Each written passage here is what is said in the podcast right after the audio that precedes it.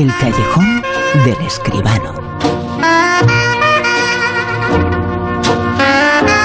Con José Manuel Escribano, muy buenas, José Manuel, ¿qué tal? Hola, Bruno, buenas noches, ¿qué tal? La mafia es de cine, ¿eh? Hombre, ya lo creo. Cuántas películas y cuántas historias ha inspirado este grupito de señores. A un y otro lado del Atlántico, ¿eh? Esta que traemos ahora es en Inglaterra, en Gran Bretaña, pero es parecida a otras que hemos visto en América. La película, la crítica, el comentario es de la... Se acaba de estrenar, The Gentleman, los señores de la mafia. Quiero que juegues conmigo, Ray. No quiero jugar, Fletcher. Por favor. No. Te he dicho que juegues conmigo, Raymond. Vale. ¡Genial! Quiero que te imagines un personaje, tu jefe, Mikey Pearson. Eres demasiado listo para chantajearnos. La dulce María es mi vida. Tu opio, por otro lado, es y ha sido un destructor de mundos. No estás al día y me gustaría que estudiaras una oferta. No, estoy en venta. La trama empieza a complicarse.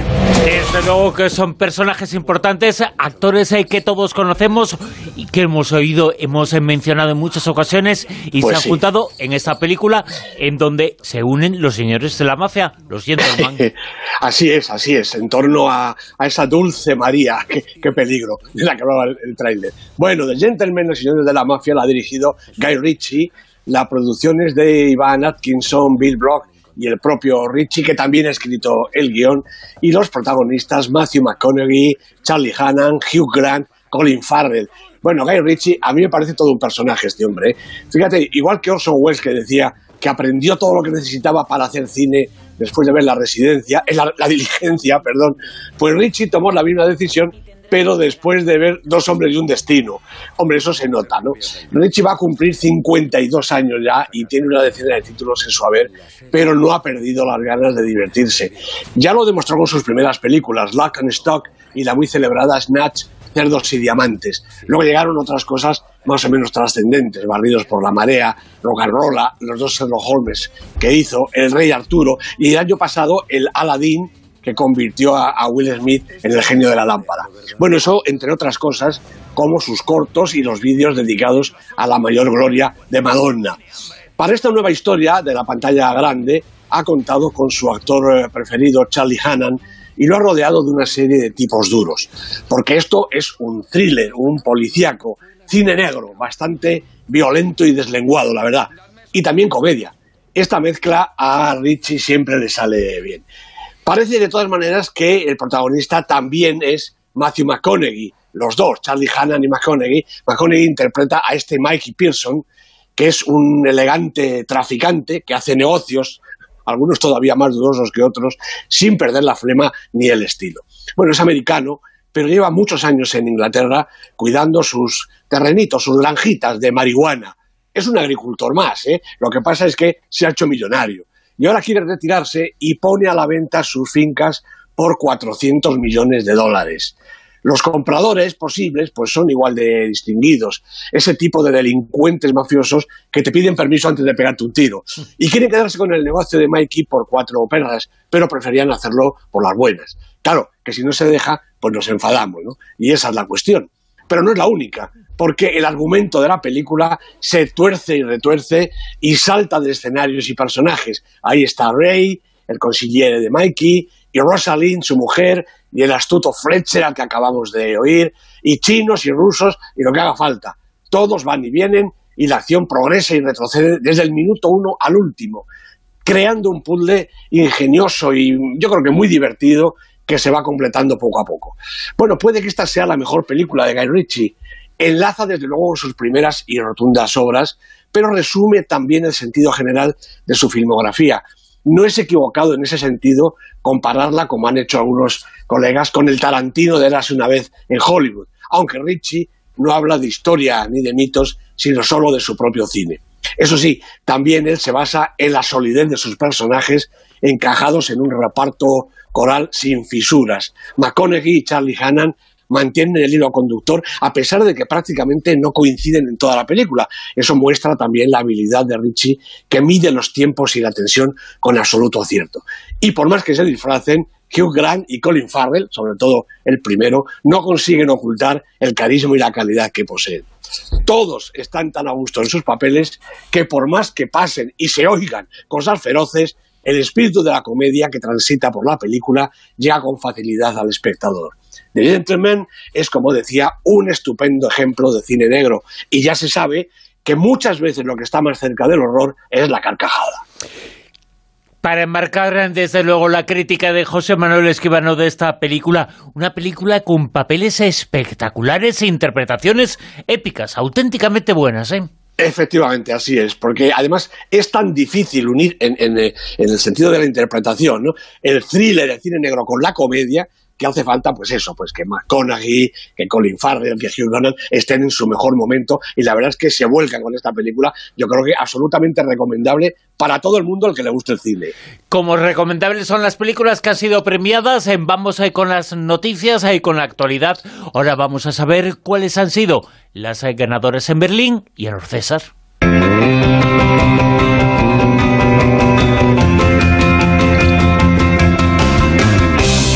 Día, José Manuel, nos comentabas eh, que se acababa de estrenar, que acababa de empezar el Festival de Cine de Berlín, uno de los importantes pues en todo el mundo. Ya tenemos el palmarés.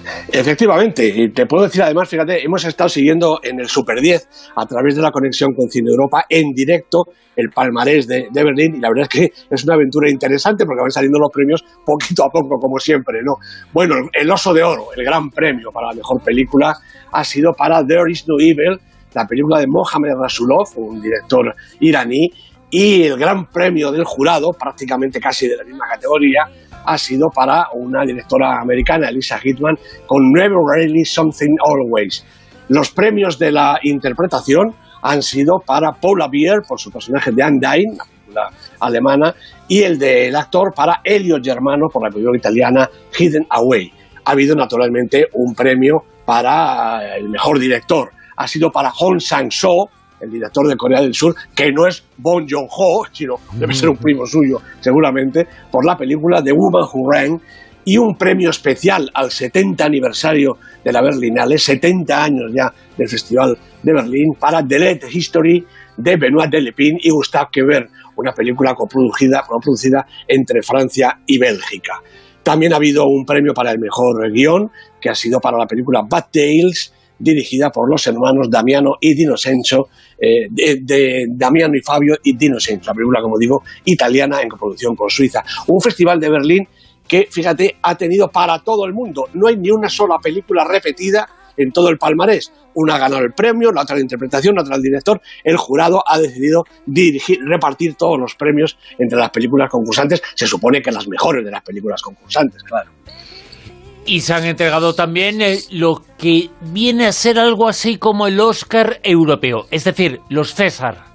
Pues sí, los César, eh, sobre todo del cine francés, que han venido con una polémica descomunal. ¿Por qué? Porque la película de Polanski, El oficial y el espía, contaba con 12 nominaciones y el movimiento MeToo, el movimiento feminista y en general yo creo que todas las mujeres de Francia y casi casi de Europa estaban en contra de que pudiera llevarse Polanski algún premio. Bueno, pues se ha llevado el César al mejor director. Roman Polanski, mejor director para el cine francés por El oficial y el espía, que además se ha llevado otros dos eh, eh, premios más. El mejor guion adaptado de Polanski y Robert Harris, como ya comentábamos aquí eh, en su momento, y el mejor diseño de vestuario. Tres César para Polanski, un escándalo descomunal. La actriz Adele Genel ha abandonado la gala, porque ha sido una de las de las actrices y de las mujeres que ha, eh, ha, sufrido abuso por parte de los productores y de los directores y estaba desde luego decidida a tomar una decisión eh, importante si Polanski lleva algún premio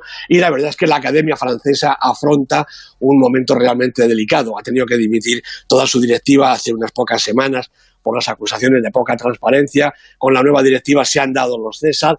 Bueno, pues Polanski se ha llevado tres, también tres para Los Miserables y también tres para La Belle Époque, las películas un poquito ganadoras. Pero el escándalo, sobre todo, ha estado aquí servido porque Polanski, que naturalmente ni él ni de su película se han atrevido a aparecer por la gala de los César, se han llevado al final premios muy importantes en esta ocasión sigue ganando muchos eh, premios eh, Polanski, pero cada vez que gana uno, cada vez que su nombre aparece, ya no se aparta nunca de la polémica. Siempre le va a acompañar allá donde vaya. Yo me temo que ha hecho su última película, Bruno, porque con estos escándalos me parece que sí, Polanski es un hombre mayor y realmente el escándalo, la justicia, todo lo persigue y yo creo que Roman Polanski vaya a tener no las ganas, sino la posibilidad, el dinero, la producción de volver a dirigir películas. A mí me gustaría que sí, porque yo sigo separando un poquito la vida privada de estas personas de su obra de arte realmente inmensa y espectacular. Vamos ya con la lista con el Super 10.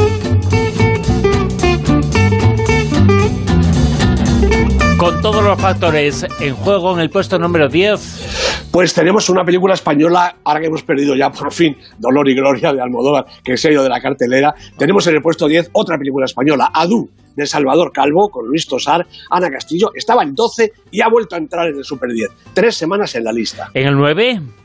Bueno, la película de la semana, una película que parte de un libro que todo el mundo conoce, La llamada de lo salvaje, la, novela de Jack London, llevada al cine por Chris Sanders, con Harrison Ford de protagonista. Primera semana en el Super 10.